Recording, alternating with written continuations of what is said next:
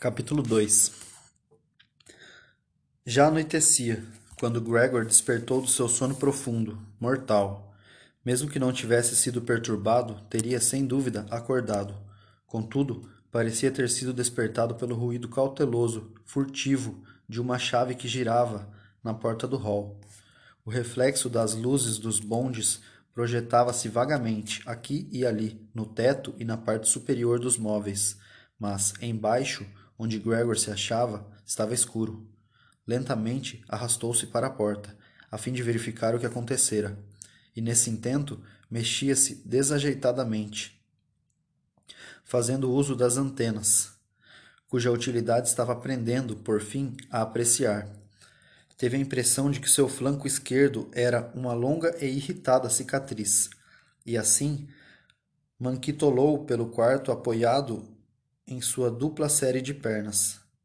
Uma delas ficara muito ferida durante os acontecimentos da manhã, arrastando-se inanimada atrás dele. Ao alcançar a porta, percebeu o que o atraíra: o cheiro de comida Ali estava realmente uma tigela de leite açucarado, no qual flutuavam pequenos pedaços de pão. Seu apetite aumentara tanto desde a manhã que teria podido rir de alegria. E enfiou a cabeça até os olhos no leite, mas retirou-a rapidamente. O lado esquerdo do corpo incomodava-o um pouco, pois só podia comer bufando e agitando-se todo. Além disso, não lhe era possível suportar o cheiro de leite, que já fora seu alimento preferido e que a irmã, sem dúvida, preparara devido a isso. Desgostoso, afastou-se da tigela, arrastando-se para o meio do quarto. O gás estava aceso na sala de jantar. Podia vê-los através das fendas da porta. Era a hora em que, ordinariamente, o pai costumava, em voz alta, ler para a família o jornal da tarde. Mas, dessa vez, Gregor nada ouviu. Talvez aquela leitura tradicional que a irmã sempre lhe resumia na sua conversação e em suas cartas não tivesse desaparecido completamente dos costumes da casa. Mas tudo estava silencioso, embora alguém se achasse, seguramente, na sala. Que vida tranquila minha família tem levado, pensou Gregor, olhando para a frente na escuridão. E sentiu-se muito, muito orgulhoso pois era a ele que a família e a irmã deviam aquela existência tão plácida e aquele apartamento tão simpático. Que aconteceria agora se aquela paz, aquela satisfação, aquele bem-estar acabassem em terror e catástrofe? A fim de dissipar tão sombrios pensamentos, começou a fazer pequenos exercícios, a rastejar para diante e para trás sobre o assoalho. A certa altura, durante a noite, viu a porta da esquerda abrir a mente Outra vez era a porta da direita. Alguém desejara entrar, mas achara a empresa demasiado arriscada. Gregor resolveu ficar parado perto da porta da sala e atrair da melhor maneira possível o visitante, ou pelo menos ver quem era. Mas a porta não tornou a abrir-se e Gregor esperou em vão. Aquela manhã, quando a porta se achava fechada, todos tinham procurado invadir-lhe o quarto, mas, agora que tinham conseguido abri-la, ninguém fora vê-lo. Haviam, mesmo, fechado a sua porta pelo lado de fora. Somente muito tarde a luz se extinguiu. Gregor pôde supor que os pais e a irmã haviam esperado até então, visto que os ouvia caminhar nas pontas dos pés. Agora, ninguém viria vê-lo até de manhã e, desse modo, teria o tempo necessário para refletir sobre a maneira de organizar a sua vida. Mas o seu grande quarto, no qual se via obrigado a permanecer estendido sobre o chão, assustava-o de um modo que não conseguia compreender, pois vivera nele durante os últimos cinco anos e, num movimento meio involuntário que lhe causou um pouco de vergonha, meteu-se apressadamente embaixo do sofá. Logo verificou que, naquele lugar, as suas costas ficavam um tanto comprimidas e que não podia levantar a cabeça. Lamentava apenas que o seu corpo fosse muito grande para, cab para caber inteiramente debaixo do sofá. Passou ali toda a noite, às vezes meio adormecido, despertando de quando em quando com uma estremeção. devido à fome. Outras vezes, a ruminar o seu infortúnio e as suas vagas esperanças, mas concluindo sempre que o seu dever era permanecer dócil e procurar tornar as coisas suportáveis para a família, quaisquer que fossem os aborrecimentos que a situação pudesse impor-lhe. De manhã, logo cedo, teve ocasião de pôr à prova o vigor de suas novas resoluções. Mal havia clareado, a irmã, já meio vestida, abriu a porta e olhou curiosamente para dentro do quarto. Não lhe foi possível ver Gregor imediatamente. Deus do céu, ele deve estar em alguma parte, não pode ter desaparecido. Mas, quando percebeu que ele estava sob o sofá, foi tomada de incontrolável terror e fugiu apressadamente, batendo a porta. Depois, arrependida de seu gesto, abriu-a de novo e entrou nas pontas dos pés, como se fosse o quarto de um estranho ou de uma pessoa que estivesse gravemente doente. Gregor estendeu a cabeça para o lado do sofá e observou-a. Notaria ela que ele, apesar de toda a fome, não tomara o leite? Trar-lhe-ia algo que lhe agradasse mais ao paladar? Se ela não tivesse feito aquilo por sua própria iniciativa,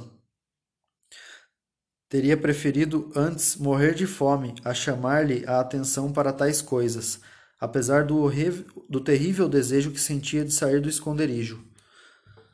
Lançar-se aos pés da irmã e pedir-lhe algo de comer. Mas, súbito, a irmã viu, surpresa, que a tigela se achava intacta. Um pouco de leite se derramara em torno. Usando um pedaço de papel, ergueu a tigela sem tocar nela e levou-a para a cozinha.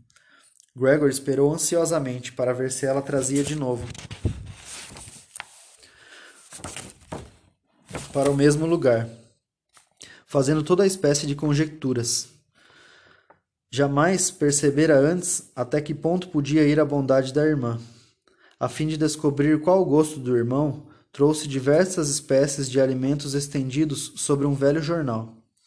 Havia pedaços meio apodrecidos de verduras, os ossos do jantar da véspera, cobertos de um molho espesso, um punhado de passas, algumas amêndoas, um pedaço de queijo que, dias antes, Gregor achara intra intragável uma côdea de pão amanhecido, um outro pedaço de pão com manteiga salgada, bem como outro sem sal.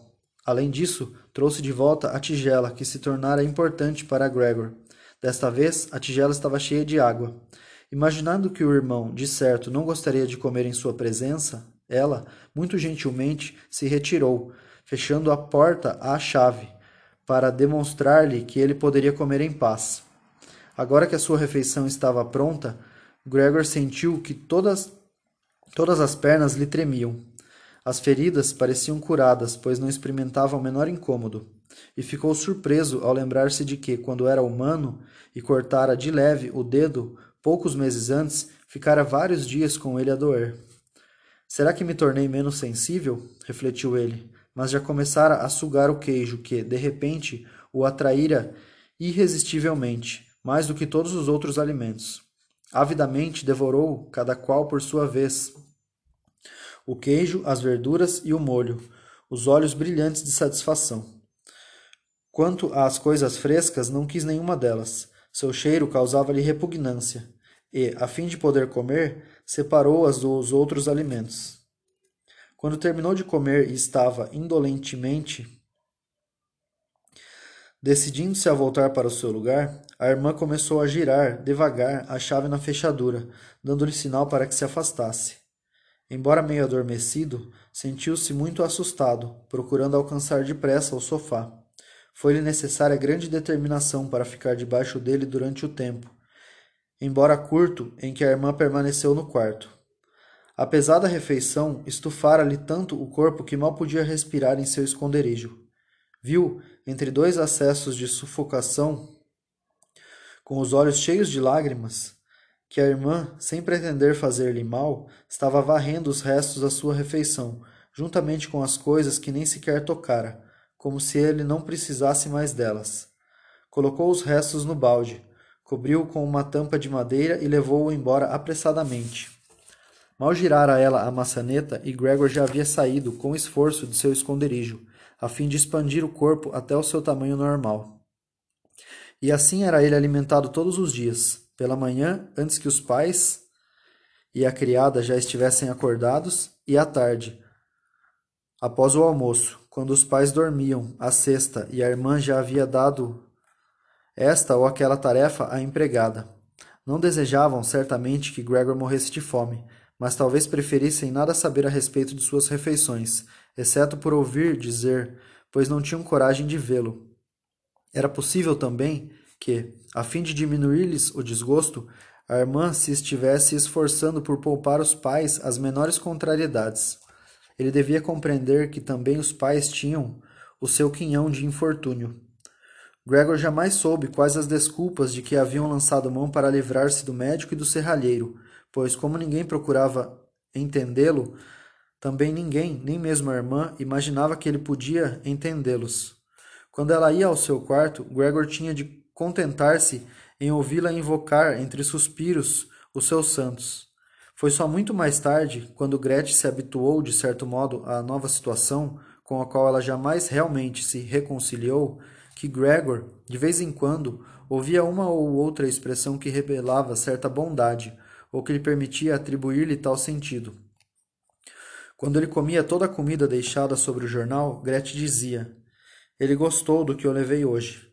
Ou às vezes, quando ele não tinha apetite, e isso se estava, estava se tornando cada vez mais frequente, dizia ela, em tom quase triste: Agora ele deixou tudo. Mas, conquanto não pudesse ficar diretamente a par das notícias, Gregor ouvia muito do que era dito na sala de jantar.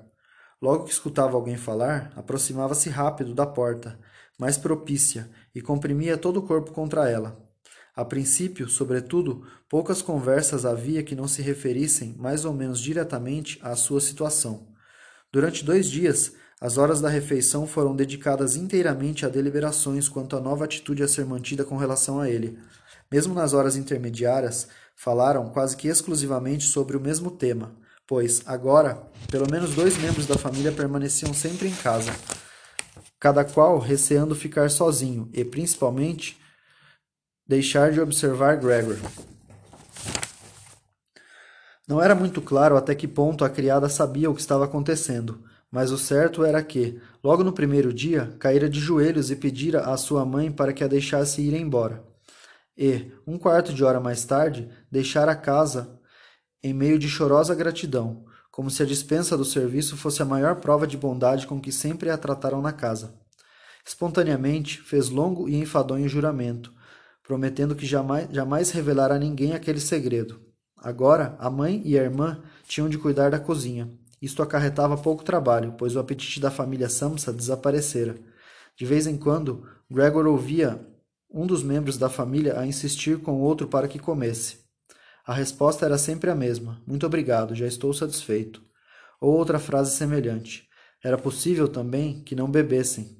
A irmã perguntava ao pai, com frequência, se gostaria de tomar um pouco de cerveja. Oferecia-se alegremente para ir buscá-la, e diante do silêncio do pai, dizia, para afastar qualquer escrúpulo de sua parte, que a empregada poderia ir comprá-la. Mas o pai respondia sempre com o não, peremptório, e nada mais se dizia a respeito. No decurso do primeiro dia, o pai explicara claramente à esposa e à filha a sua verdadeira situação financeira.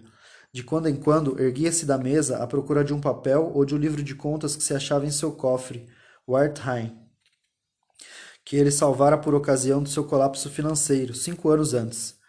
Gregor podia ouvir quando ele abria o complicado segredo do cofre e o fechava novamente, após retirar o que desejava. Desde que se tornara prisioneiro, nada proporcionara mais prazer a Gregor do que aquelas explicações financeiras. Sempre julgara que o pai tivesse sido incapaz de salvar um níquel sequer das ruínas de seu negócio. De qualquer modo, o pai jamais lhe dissera coisa alguma que lhe desfizesse tal crença, e Gregor nunca lhe perguntara nada a respeito. Fizera tudo o que estivera ao seu alcance para ajudar a família e esquecer, tão depressa quanto possível, o desastre que a mergulhara em tão grande desespero. Pusera-se a trabalhar com esplêndido entusiasmo. Dentro de pouquíssimo tempo, passara de empregado de escritório à posição de viajante, com todas as vantagens de tal posto e seus sucessos se transformaram subitamente em dinheiro sonante, que ele colocava sobre a mesa ante a surpresa e o olhar encantado da família. Foram tempos felizes aqueles. Desde então, eles jamais haviam demonstrado tal satisfação, embora Gregor ganhasse agora o suficiente para manter toda a família Samsa.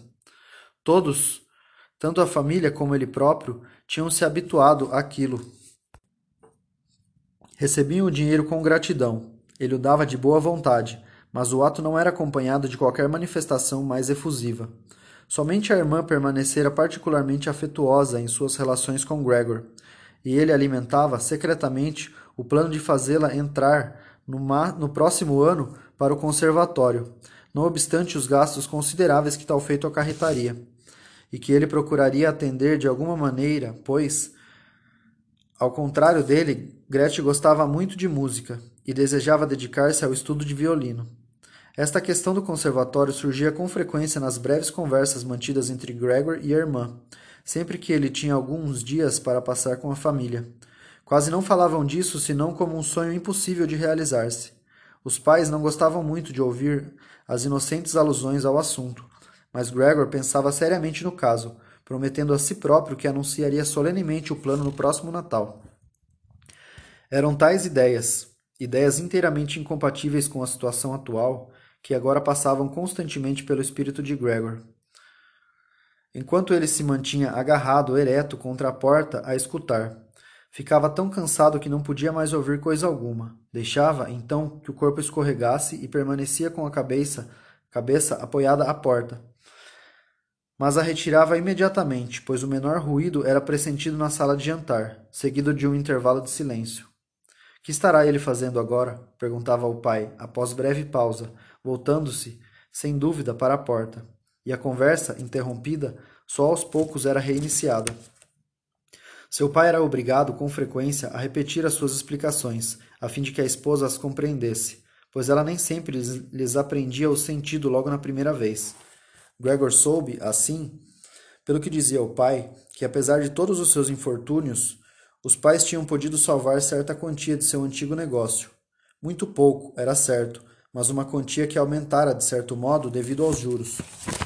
Além disso, não haviam gasto todo o dinheiro que Gregor, conservando para si apenas alguns shillings, entregava à família todas as semanas, permitindo-lhes economizar, permitindo-lhes economizar um pequeno capital. Do outro lado da porta, Gregor abanou a cabeça em sinal de assentimento.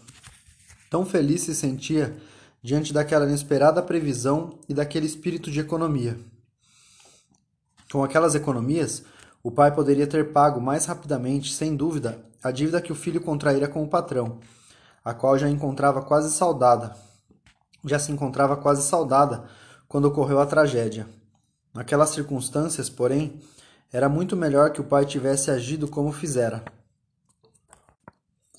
Infelizmente, aquele dinheiro não era suficiente para que a família pudesse viver de seus juros. Duraria um ano, talvez dois, nada mais. Era uma quantia que não se devia tocar, que deveria ser deixada de lado para um caso de urgente necessidade.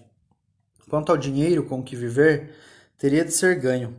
Agora, apesar de boa saúde, o pai já era, não obstante, um velho que deixara de trabalhar cinco anos antes. Não se podia esperar que alimentasse quaisquer esperanças insensatas de arranjar emprego. Durante aqueles cinco anos de afastamento, suas primeiras férias, durante uma vida toda dedicada ao trabalho e aos reveses, tornara-se muito gordo, movendo-se com grande dificuldade. Quanto à sua velha mãe, não lhe era possível ganhar muito, sofrendo, como sofria, de asma, pois mesmo, agora lhe era difícil andar pela casa. Passava a maior parte do tempo deitada no sofá, a arquejar, ofegante, sob a janela.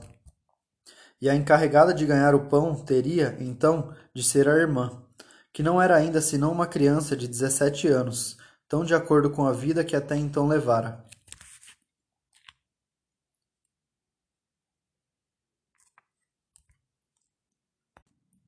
Bem vestida, dormindo bastante, ajudando na casa, participando de alguns divertimentos inocentes e tocando seu violino.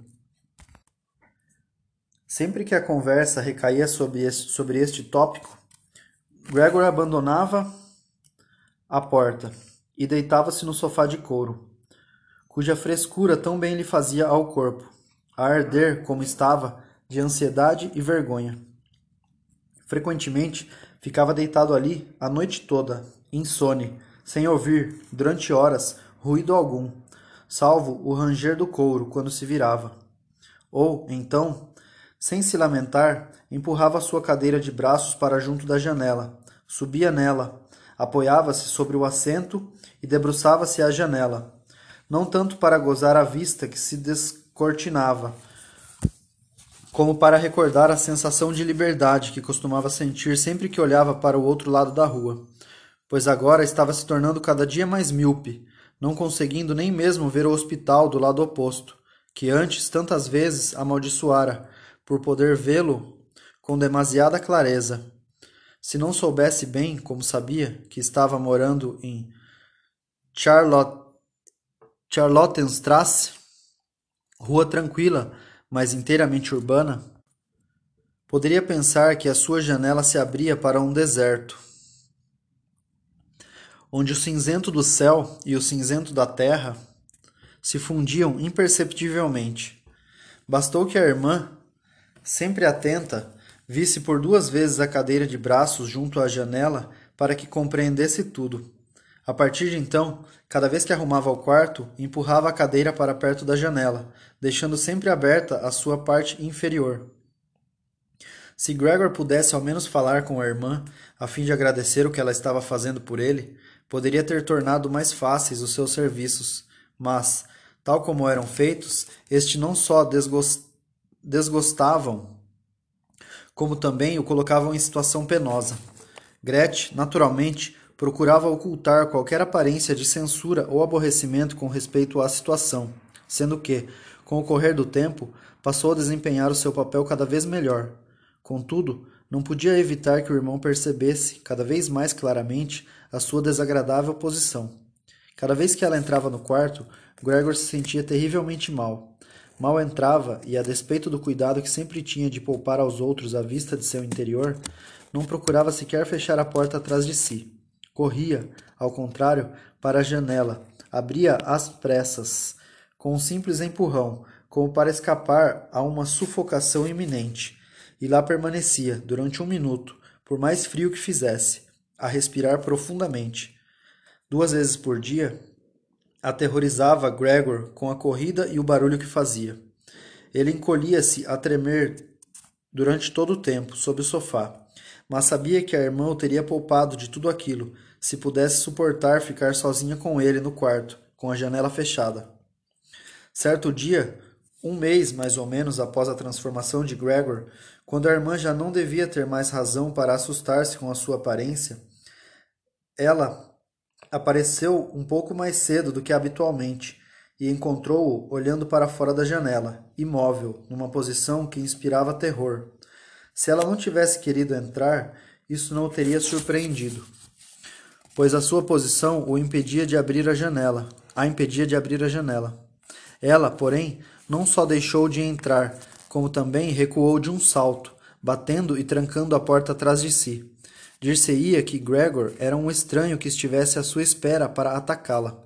Ele, por certo, meteu-se imediatamente debaixo do sofá, mas teve de esperar até o meio-dia para que Gretchen voltasse sendo que, quando apareceu de novo, parecia estranhamente perturbada. Ele compreendeu que o seu aspecto ainda causava repulsa à pobre menina, que seria sempre assim, e que ela precisava resistir violentamente ao impulso de fugir. Logo que lançava o olhar sobre a parte mais fina do seu corpo, mal encoberta pelo sofá. A fim de poupar à irmã tal visão, pôs o lençol sobre as, sobre as costas, arrastou-o até o sofá tarefa que lhe ocupou algumas horas, e estendeu-o de tal modo que a irmã nada pudesse ver sob o sofá, mesmo que se abaixasse. Se ela achasse desnecessário tal precaução, retiraria, sem dúvida, o lençol, pois poderia facilmente imaginar que o irmão não se ocultava daquela maneira por prazer. Ela, porém, deixou o lençol onde estava, e Gregor, afastando prudentemente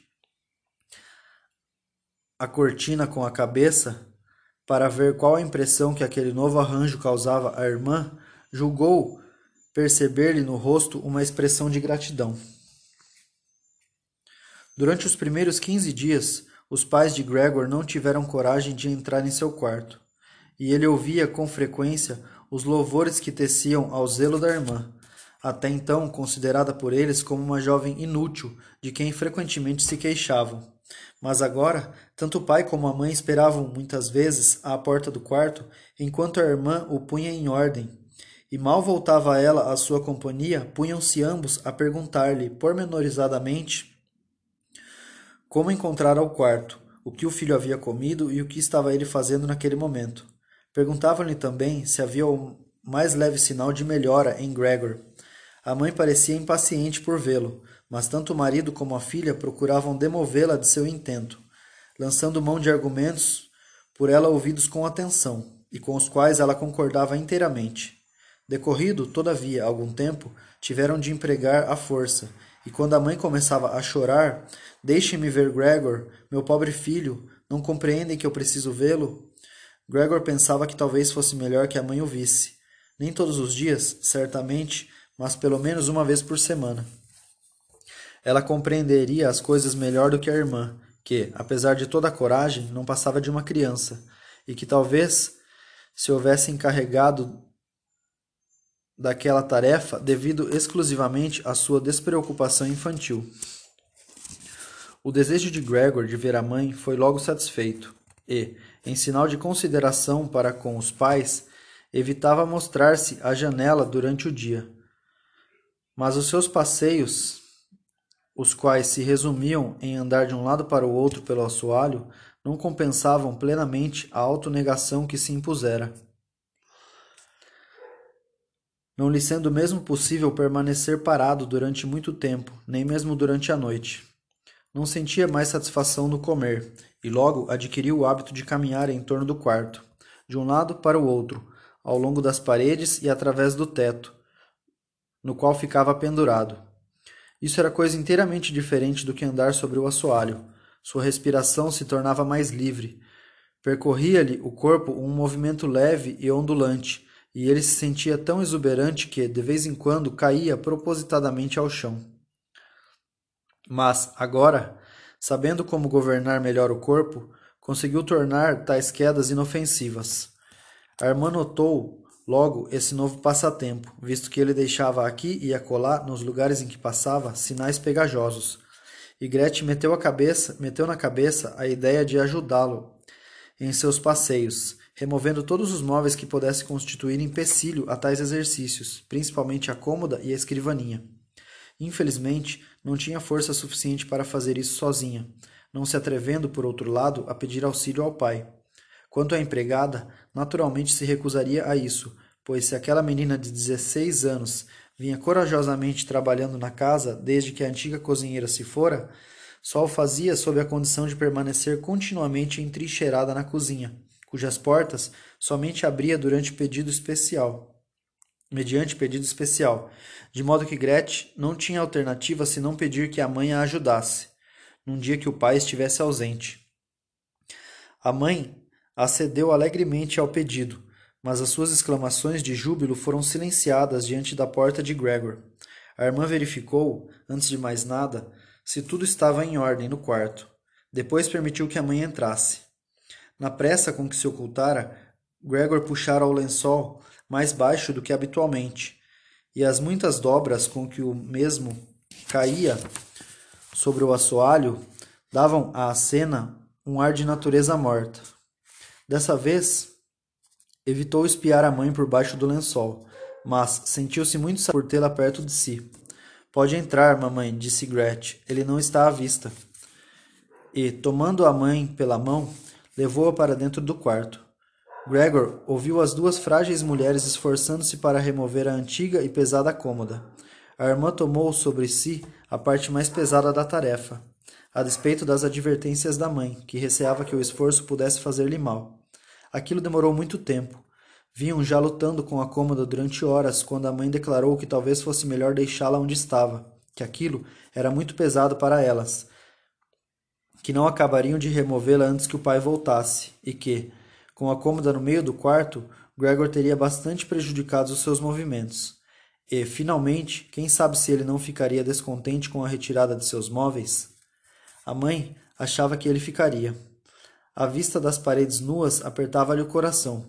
Gregor podia sentir o mesmo, pois havia muito estava habituado aos seus móveis. Ademais, não se sentiria ele abandonado em seu quarto vazio? Não é verdade, disse a mãe em voz baixa, pois vinha falando em tom de sussurro desde que entrara no quarto, para que Gregor, cujo esconderijo ela ainda não havia descoberto, não ouvisse, já nem tanto o que ela estava dizendo, pois estava convencida de que ele não podia, poderia entendê-la, mas o próprio som de sua voz. Não é verdade que, com a retirada dos móveis, poderemos dar a impressão de que estamos renunciando a qualquer esperança de vê-lo curado e que maldosamente o abandonamos à sua própria sorte? Penso que seria melhor deixar o quarto como ele era antes, de modo que Gregor não o encontre modificado quando voltar a ser o que era para nós, podendo, enquanto isso, esquecer mais facilmente o que lhe aconteceu.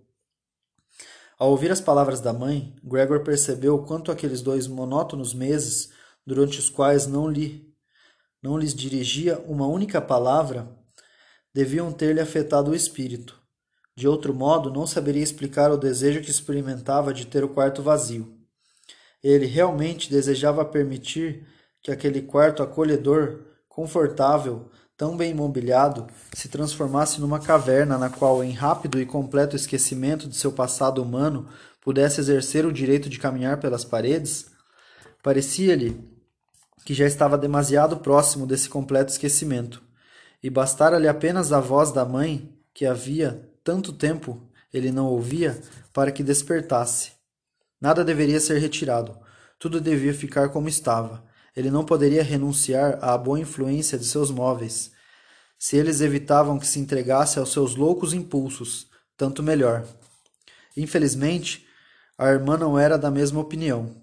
Estava acostumada a, exer a exercer autoridade sobre os pais em tudo que dizia respeito a Gregor, e isso com certa razão.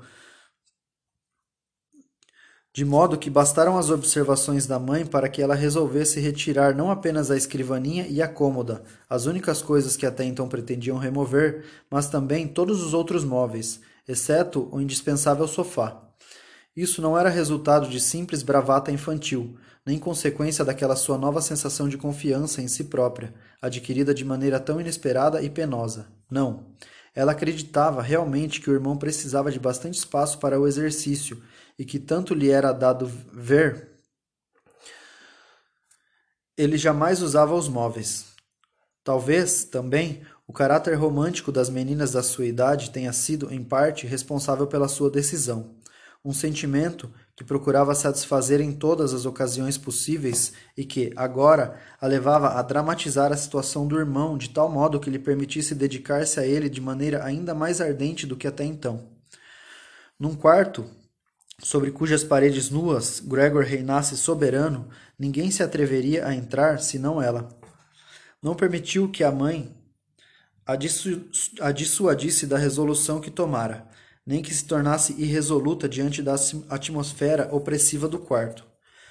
Diante, pois, da atitude da filha, a mãe não hesitou em retirar a cômoda da melhor maneira que podia. Gregor pôde suportar a retirada da cômoda, feita aos arrancos, mas a escrivaninha deveria ficar. E mal tinham as mulheres deixado o quarto a empurrar arquejantes a cômoda, e Gregor pusera a cabeça para fora, a fim de examinar as possibilidades de sair com prudência e tato de seu esconderijo. Mas, infelizmente, foi a mãe quem voltou primeiro, enquanto Gretchen, enquanto Gretchen, no quarto ao lado, com os braços em torno da cômoda, balançava o móvel de um lado para o outro, incapaz de pô-lo no lugar desejado. A mãe não estava habituada à presença do filho, a qual poderia causar-lhe sério choque. Aterrorizado, Gregor procurou recuar até a outra extremidade do sofá, mas não lhe foi possível impedir que o lençol se agitasse ligeiramente, o que atraiu no mesmo instante a atenção da mãe. Ela se deteve, ficou um momento imobilizada e, súbito, voltou correndo para junto de Gretchen.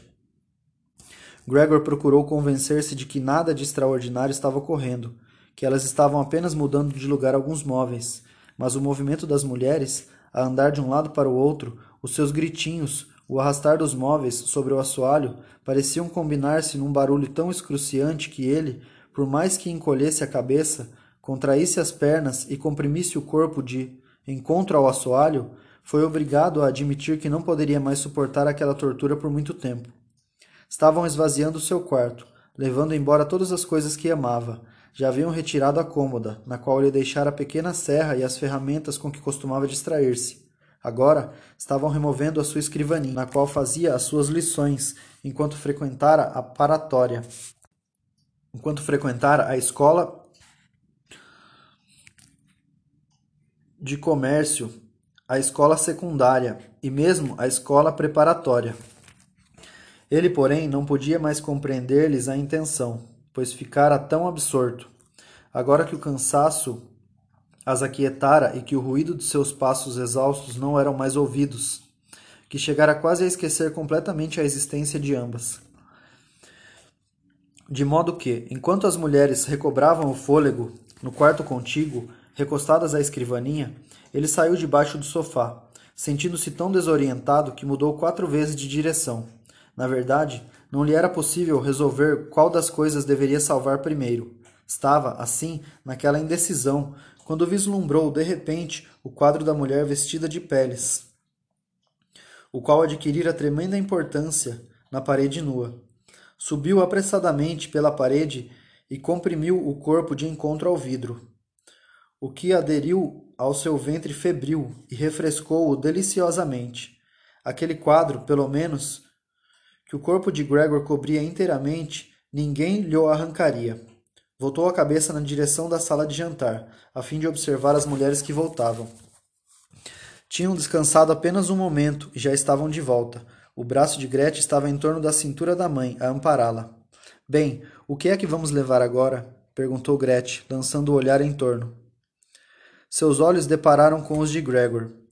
Sobre a parede, se conseguiu manter a sua presença de espírito foi apenas em consideração à mãe, na direção da qual ela inclinou a cabeça, impedindo que a mãe visse o que quer que fosse, ao mesmo tempo em que lhe dizia, um tanto abruptamente com voz trêmula: Vamos, mamãe. Não seria melhor voltarmos um instante para a sala? Gregor compreendeu claramente a intenção da jovem. Desejava levar a mãe para um lugar seguro e depois expulsá-lo da parede. Bem, ela que o experimentasse permaneceu sobre o quadro, resolvido a não permitir que o levassem. Preferiria antes saltar sobre o rosto da irmã. Mas Gretchen não conseguira senão inquietar a mãe. Esta se voltou, viu a gigantesca mancha cor de terra estendida sobre o papel de parede e, antes mesmo de perceber que era Gregor o que ela estava vendo, lançou um grito rouco. Ó oh Deus! Ó oh Deus! Caiu sobre o sofá com os braços abertos, num gesto de completa renúncia, e não deu mais sinal de vida. Viu o que fez, Gregor? exclamou a irmã, erguendo o punho e fulminando o irmão com o olhar. Eram as primeiras palavras que ela lhe dirigia diretamente desde a sua metamorfose. Depois, correu a buscar, na sala de jantar, alguns sais de cheiro a fim de reanimar a mãe. Gregor resolveu ajudar, pois havia ainda tempo para salvar o quadro mas verificou que o corpo lhe colara fortemente ao vidro. Precisou fazer um grande esforço para libertar-se. Correu, então, para a sala de jantar, como se pudesse dar à irmã algum bom conselho, mas foi obrigado a permanecer passivamente atrás dela, enquanto ela remexia os vidros de remédio. Assustando-a tão terrivelmente quando ela se voltou, que um vidro lhe caiu da mão, partindo-se de encontro ao assoalho e ferindo o rosto de Gregor enquanto um medicamento corrosivo lhe escorria por entre os pés. Gretchen, então, apanhou às pressas todos os vidros que lhe era possível carregar e correu para junto da mãe, batendo atrás de si a porta com o pé. Gregor viu-se então afastado de sua mãe, que talvez estivesse quase morta por sua causa. Não se atrevia a abrir a porta, com receio de ser enxotado pela irmã, que devia estar do lado da mãe. Não lhe restava, pois, outra coisa a fazer senão esperar, e, ruído pelo remorso e pelo infortúnio, pôs-se a andar a esmo pelas paredes, pelos móveis, pelo teto. E isso tão rapidamente que tudo começou a rodar em torno dele, até que, desesperado, caiu pesadamente em cima da imensa mesa. Passou-se um momento. Gregor permanecia sobre a mesa. Em torno tudo estava tranquilo. Talvez aquele, aquilo fosse um bom sinal, mas, subitamente, ele ouviu que alguém batia à porta. A empregada estava, naturalmente, entrincheirada na cozinha. A própria Gretchen deveria abrir a porta. O pai regressara. Mas o que foi que aconteceu? Foram as suas primeiras palavras. A expressão de Gretchen sem dúvida explicava tudo. A jovem respondeu numa voz abafada, provavelmente com o rosto afundado no peito do pai. Mamãe desmaiou, mas já está melhor. Agora. Gregor saiu do quarto. Eu já esperava isso, disse o pai. Eu as avisei várias vezes, mas vocês, mulheres, não entendem o que a gente diz. Gregor percebeu, ao ouvir tais palavras, que o pai interpretara mal a explicação de Gretchen e imaginara que o filho escapara do quarto de alguma maneira repreensível. Mas não havia tempo para explicações. Gregor precisava descobrir algum modo de acalmar o pai, de modo que se arrastou rapidamente para a porta de seu quarto e comprimiu-se contra ela, para que o pai visse, ao entrar, que era sua intenção voltar incontinente ao seu próprio aposento, não havendo necessidade alguma de que o pai o obrigasse a fazê-lo de maneira violenta. Bastaria que o pai abrisse a porta e ele se retiraria rapidamente. Mas o pai não estava em condições de perceber as suas boas intenções. Ao entrar, exclamou: Ah! num tom ao mesmo tempo de júbilo e raiva. Gregor afastou a cabeça da porta e ergueu-se para o pai, e ficou perplexo. Jamais imaginaria que o pai fosse como um homem, fosse como o homem que se achava agora diante dele. Era certo que, durante algum tempo, Gregor não procurara pôr-se a par do que acontecia na casa, preferindo dedicar-se ao seu novo sistema de vida. Assim, não percebera certas mudanças verificadas no caráter da família. Apesar de tudo, seria aquele realmente seu pai? Seria aquele realmente o mesmo homem que certa vez ficara estendido, exausto, sobre a cama, quando ele partira para uma de suas viagens e que o recebera à volta em sua camisola de dormir, sentado numa cadeira de braços da qual nem sequer conseguia erguer-se, e que levantara os braços para o alto a fim de demonstrar-lhe o seu contentamento? Seria aquele o mesmo velho que, durante os raros passeios que a família fazia, dois ou três domingos por ano e em feriados muito especiais, manquitolava entre Gregor e a mãe, enquanto eles andavam cada vez mais devagar por sua causa, aquele mesmo velho que, abrigado em seu velho sobretudo, apoiava com cuidado a bengala diante de si, examinando cuidadosamente o chão em que pisava, e que, não obstante a lentidão com que andavam, era obrigado a parar sempre que desejava dizer algo, chamando a sua escolta para perto de si? Quão ereto e aprumado se tornara ele desde então! Usava agora um uniforme azul marinho com botões dourados, sem uma única mancha, como esses uniformes que os empregados de banco usam. Por cima da gola, alta e dura, a papada esparramava-se em possantes dobras. Sob as sobrancelhas hirsutas, os olhos escuros brilhavam-se, perscrutadores, numa expressão enérgica e decidida. Os cabelos brancos, habitualmente em desalinho, tinham sido cuidadosamente escovados, a ponto de brilhar. Lançou sobre o sofá o boné, adornado com o um monograma dourado de algum banco, fazendo-o descrever um semicírculo através da sala e com as mãos enfiadas nos bolsos da calça, as longas abas da túnica dobrada para trás. Caminhou com ar ameaçador na direção de Gregor. Ele próprio não sabia o que iria fazer. Todavia, ergueu o pé muito alto. E Gregor, atônito entre o enorme tamanho das solas de seus sapatos, teve o cuidado de permanecer imóvel, pois sabia que, desde o primeiro dia que se, de sua metamorfose, o pai alimentava a opinião de que se deveria adotar, com respeito a ele, uma atitude de máxima severidade. De repente, porém, ante a aproximação do pai, começou a bater em retirada, detendo-se sempre que o outro parava.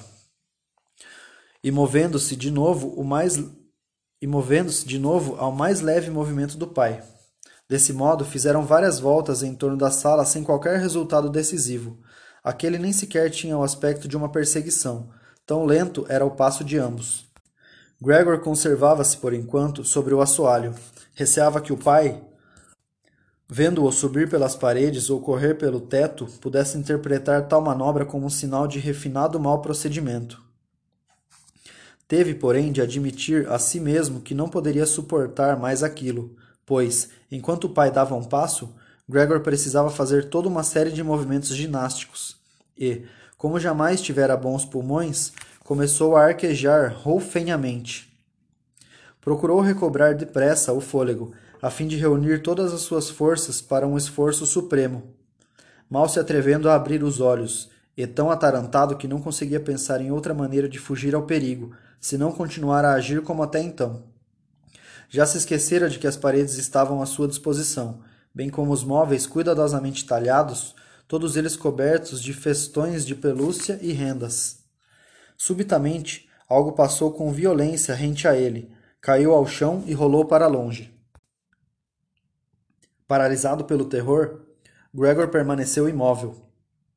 Era inútil continuar a andar, agora que o pai resolvera bombardeá-lo. O velho, com efeito, esvaziara a fruteira do aparador, enchera os bolsos de maçãs e agora, sem sequer fazer pontaria, atirava-as uma após outra contra ele. As pequenas maçãs vermelhas rolavam pelo assoalho como que eletrizadas, chocando-se umas com as outras. Uma delas, lançada de leve, bateu nas costas de Gregor e caiu ao chão, sem causar-lhe qualquer dano. A maçã seguinte, porém, penetrou-lhe de verdade na carne.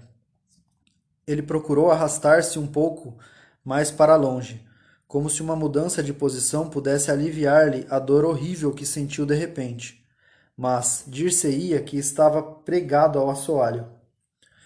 E pôde apenas distender o corpo indefeso, sem saber o que fazer.